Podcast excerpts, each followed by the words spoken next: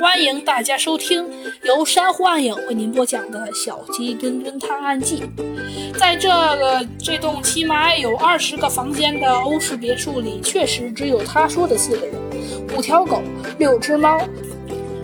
钱先生的爸爸，嗯，中年坐在轮椅上，而老园丁的耳朵十分背，只知道埋头干活。保姆铁梅虽然名字很英气，但人瘦小，而且很弱小。从一楼大厅往后院走，走廊的拐角处有一扇门，写着“工具房”的小门。现在那扇门的门锁被破坏了，一串似有若无的脚印从门口一直延伸到了后院。瞧，这应该是盗贼留下的。钱先生指着地上的脚印说：“前辈到时，你们四个都在哪儿啊？”